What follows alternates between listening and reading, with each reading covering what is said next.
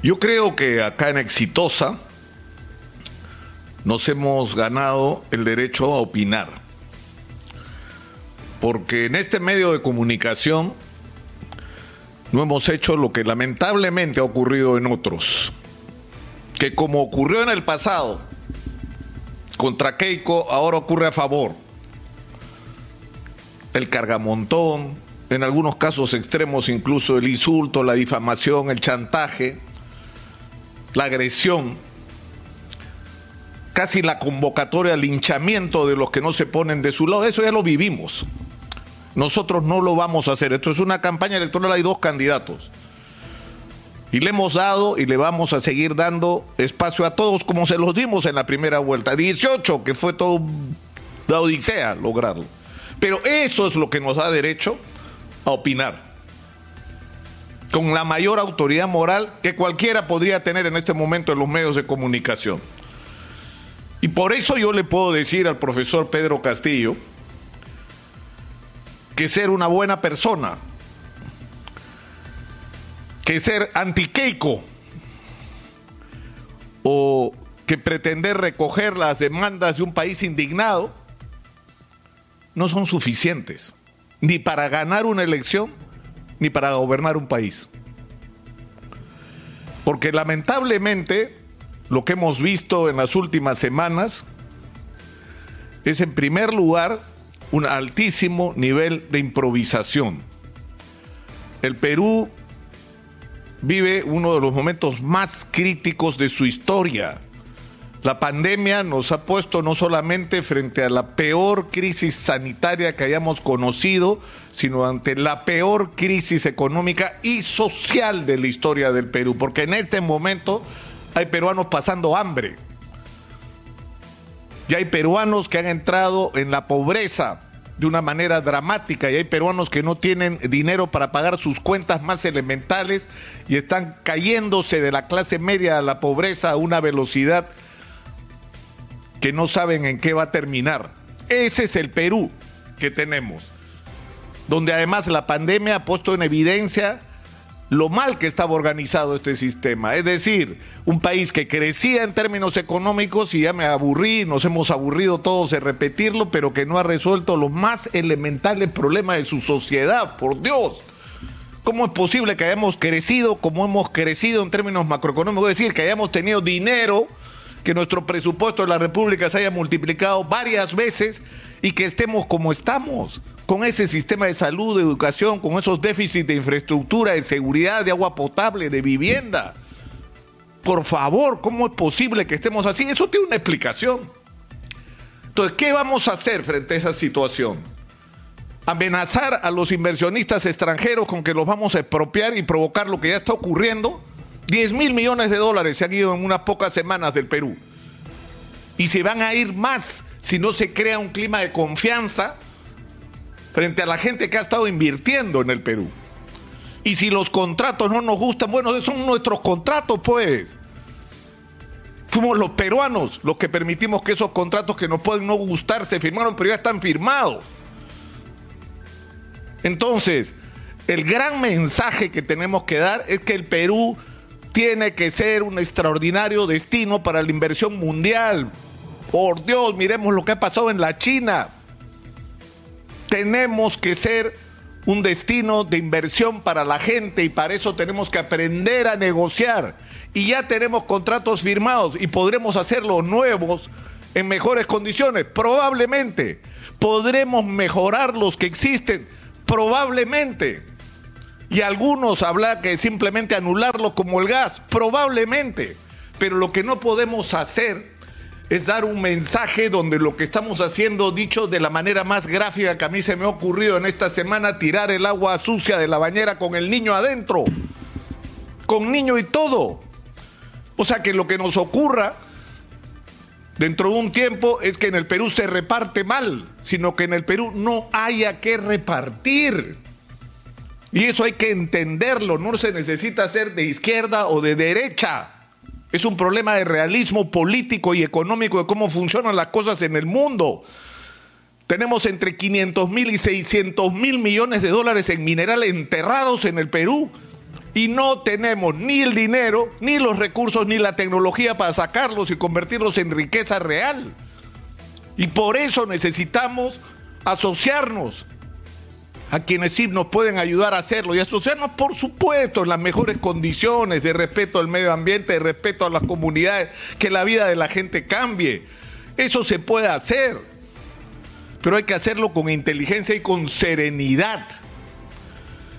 En segundo lugar, no es cierto, no es cierto que la situación en la que estamos sea producto de que las grandes empresas se llevan un porcentaje que, exagerado de lo... no, señor.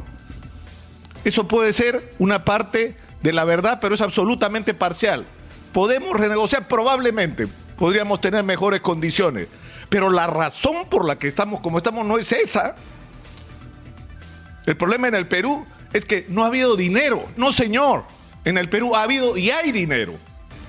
Y la tragedia nacional es que ese dinero se lo robaron o lo malusaron en los municipios, en los gobiernos regionales y en los ministerios en las últimas décadas.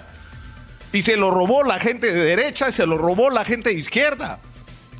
Y por eso nos han desgraciado el país todos estos años. La Contraloría General de la República dice que fácilmente el año pasado, y haciendo un cálculo donde todavía no se incluye la ladronera que ha sido las adquisiciones por la pandemia, se han robado entre 15 mil y 20 mil millones de soles.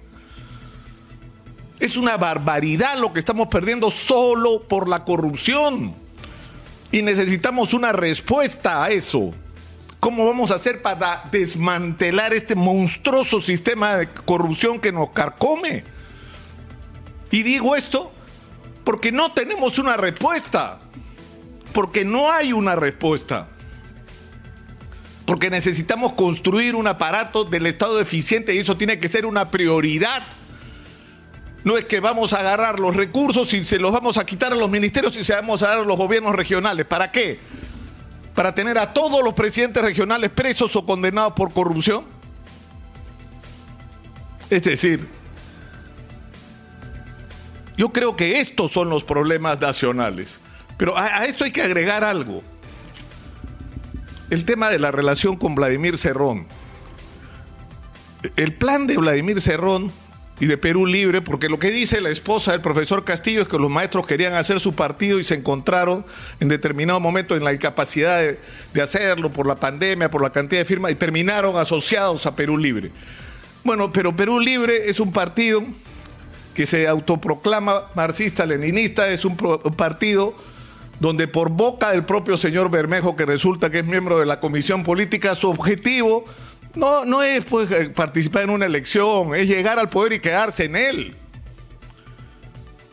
Ese es el objetivo. Y su programa ultra radical es el que lamentablemente es el que está inscrito inscrito en el Jurado Nacional de Elecciones como el ideario que guiaría un gobierno este partido. Y la pregunta es cuál es la alternativa. Si ya no es Cerrón, dice el profesor Castillo. Bueno, entonces, ¿cuál es el programa? O sea, tenemos derecho a exigir esas respuestas. Tenemos derecho a exigirlas. Y el tema de las vinculaciones con Sendero Luminoso, yo creo que acusar al profesor Castillo de ser terrorista está mal, porque no lo es. Pero el problema es que la relación con el señor Guillermo Bermejo le da argumentos a sus enemigos para decir lo contrario. ¿Por qué? Porque el señor Bermejo que ha estado acá ha reconocido que es el asesor de comunidades o de colectivos en el BRAEM. ¿A quién asesora en el BRAEM? ¿Cuánto dinero? O sea, trabaja en el BRAEM, ¿dónde? En las zonas donde opera Quispe Palomino. Y así como supuestamente ha representado a los cocaleros en eventos internacionales, ha representado a los cocaleros en las relaciones con los Quispe Palomino. O sea, esos seis testimonios que dicen que se reunió realmente años atrás con la gente de Quispe Palomino, ¿es cierto o es falso? Eso es algo que debe resolver la justicia. Pero lo que no nos puede pasar es que una persona que podría en unos meses estar sentenciada por sus vinculaciones con los Quispe Palomino esté en el Congreso de la República. Eso no nos puede pasar. Hay gente que está matando peruanos, más allá del incidente de las 16 personas asesinadas en San Miguel del N. Más allá de eso, todo lo que ha pasado todos estos años. Es decir, yo creo que tenemos el derecho y la obligación de exigir respuestas claras. Es decir, una vez más, no basta, porque yo creo que el profesor Castillo es un hombre que actúa de buena fe. Es un dirigente magisterial, es un dirigente popular, es un hombre que recoge la indignación y la molestia de los peruanos frente a lo que hemos estado viviendo todos estos años, frente a lo que ha estado viviendo la inmensa mayoría de peruanos y que la élite no ha querido mirar y que no es parte de la agenda de la élite, los problemas de la gente, los problemas de los ciudadanos, pero esa, ese sentimiento y esa indignación no son suficientes no son suficientes. Se necesita programas de gobierno realistas, concretos y equipos de gobierno. Gente que sea capaz de llevar al país adelante.